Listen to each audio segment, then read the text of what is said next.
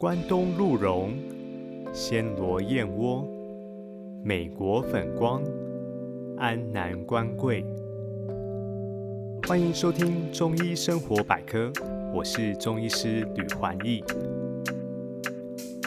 中医生活百科是用听的养生大补帖，提供真实的健康资讯，为您的健康人生更加分。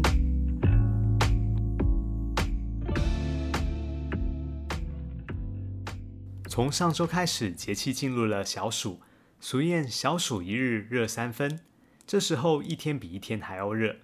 当气温正高的时候，要避免在外面晒太阳哦，以免中暑。关于这个中暑呢，中医有很多的缓解方法，其中刮痧就是一种。大家应该或多或少都有刮痧的经验。刮痧简单的说，就是用一个刮痧板呢，抹上一些润滑油，在人体的一些特定部位反复刮动。来放松身体，促进新陈代谢。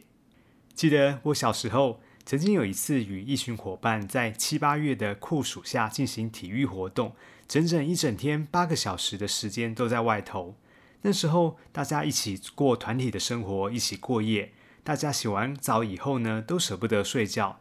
一方面是因为身体经过一整天的曝晒，也是觉得特别的闷热，睡不着的大家七嘴八舌的聊个不停。在寝室外头的大哥看我们精神特别好，就告诉我们说：“哎，睡不着，来啊，我来帮你们纹身。”只见那个大哥准备了一瓶白花油，还有一个硬币，让我们一个一个抱着椅背脱去上衣，背对他坐好，先帮我们抹上凉凉的白花油，接着用那枚硬币从颈部往下刮，刮了一道又一道，接着滑到肩颈的两侧，一路再往下背去。起初觉得有一点点的疼痛。但是后来，随着白花油的清凉感，还有皮肤热热辣辣的感觉，有一种整个上背松沉下来的舒畅感。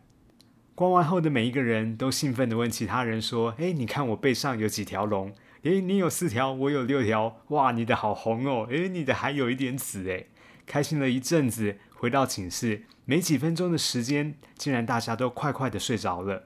后来才知道，说在背上刮这一条一条的民俗疗法叫做刮痧，能够消除暑气，让人一觉好眠。刮痧的疗法是怎么来的呢？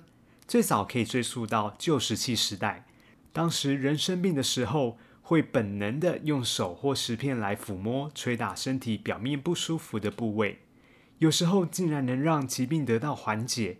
这些经验通过长期实践和累积。慢慢形成了砭石治病的方法。古中医的四种治疗方法分别是针、砭、灸、药。这个排序也说明治疗的速度。针灸砭石能解决的问题，就不需要用药，吃药的顺位排在最后一名。这个情况刚好跟现代相反。现代人是一生病就急着找医师或吃成药。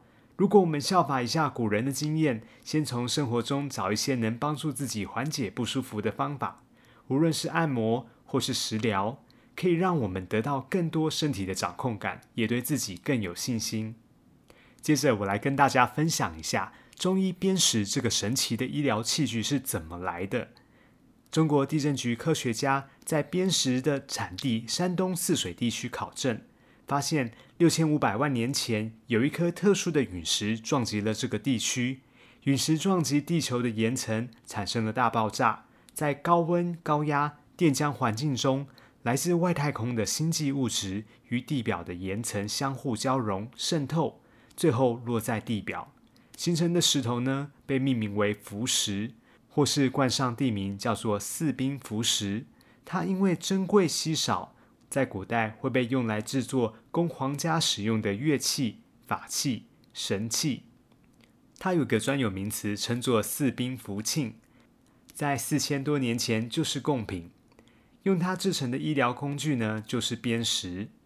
我曾经去北京旅游的时候，在老字号的药房同仁堂买过一个官方认证的砭石。这个砭石呢，拿在手上重量很沉，有一点温暖滑润的触感。颜色深黑，没有很耀眼的光泽。包装说明上有提到它的功效，它可以产生红外线，加速身体细小微血管的活动。有特别的磁场，会让身体的能量循经络运行，不含辐射，对身体无害。所以呢，这个砭石被拿来作为按摩的器具，也用作刮痧板使用。当然，因为它的价格比较昂贵，不适合量产，所以目前的刮痧板主要的材质有水牛角、木头。一般为了方便使用，也有人拿陶瓷的小汤勺、铁汤匙或硬币来替代。提到刮痧，其实有很多的问题可以探讨，例如什么是出痧呢？有些人出深红的痧，有些人出紫红的痧。重口味的人看到出紫红的痧就会很开心，喜欢别人用力的刮痧。但是事实上，真的出越多痧越好吗？关于痧症这个病的原因和机转。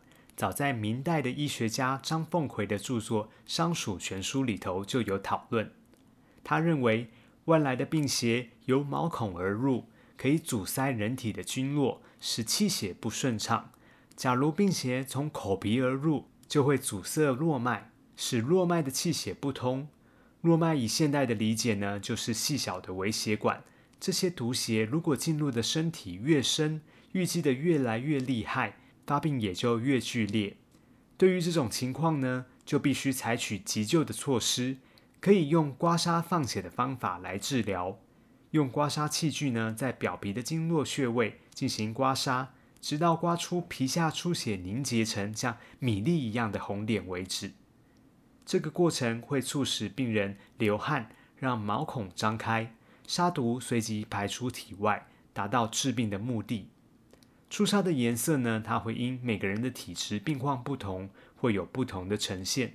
病症轻的人出颜色淡红的痧，病症重的人，时间又比较久的病人呢，他可能会出紫红色的痧。有些人刮个一两下出痧就很明显，但有些人刮了二十几下却也都不出痧。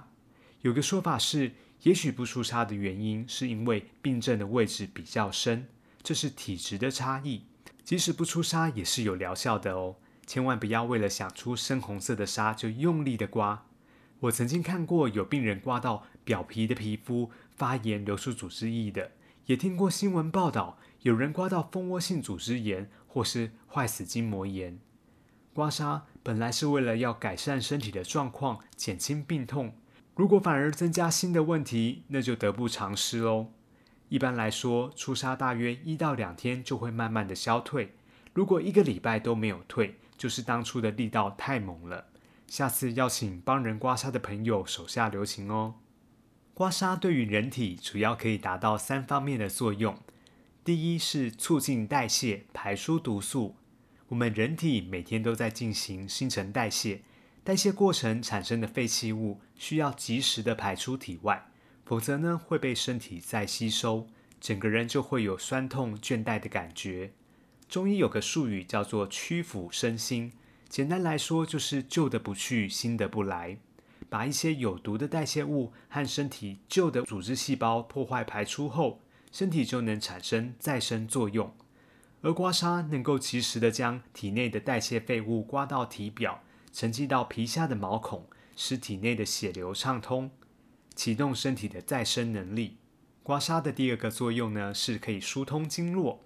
现代人有越来越多受到颈椎病、肩周炎、腰背痛的困扰，这通常呢是因为长久的姿势不良、过度使用造成的。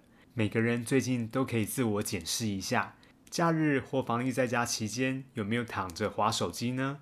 或是你有没有一个习惯是半躺着倚靠床头，然后一边追剧一边休息呀？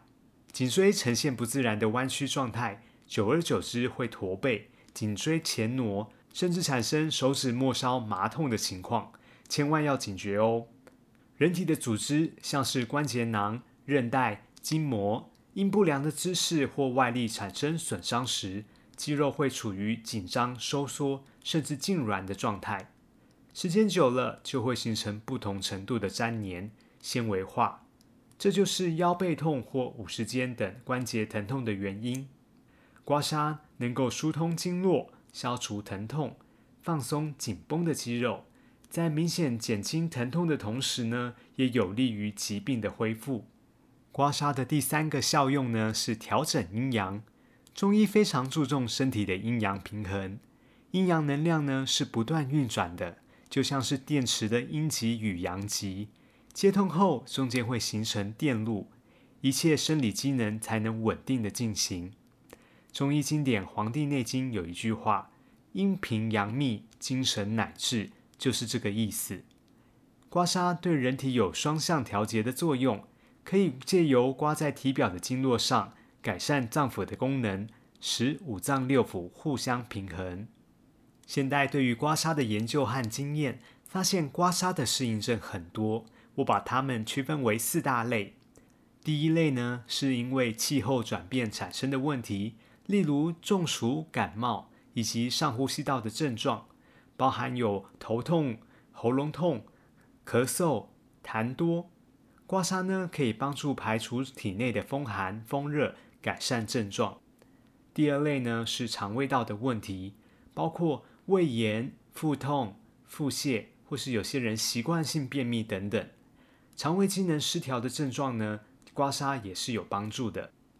第三类呢是精神方面的问题，例如失眠、过度疲劳或是晕车，都可以借由刮痧调整阴阳的功能，让身体的能量循环顺畅。第四类呢是软组织的问题，像是慢性腰痛啊、肩周炎、坐骨神经痛，可以借由刮痧疏通经络的功能，放松紧绷的肌肉，加速修复的过程。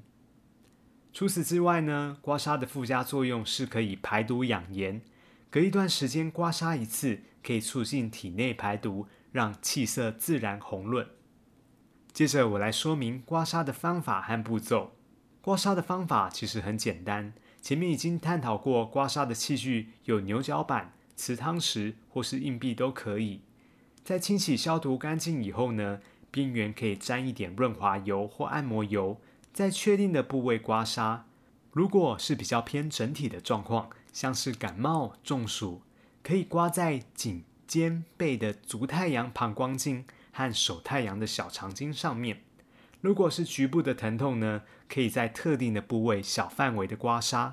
刮痧的方向也很重要哦，要顺着同一个方向，不要来回的刮，力量呢要均匀合适，不要忽轻忽重。可以跟施作者讨论一下。以免力道过猛。如果有出痧，连刮该部位十几下，有机会出现暗紫色的条条沙痕。按照上面提到的部位，一般每处可以刮二十下。如果被施作者头痛或咳嗽、喉咙痛的话呢，可以请他坐着刮。如果他会头晕眼花、脸色发白呢，可以请他趴着刮。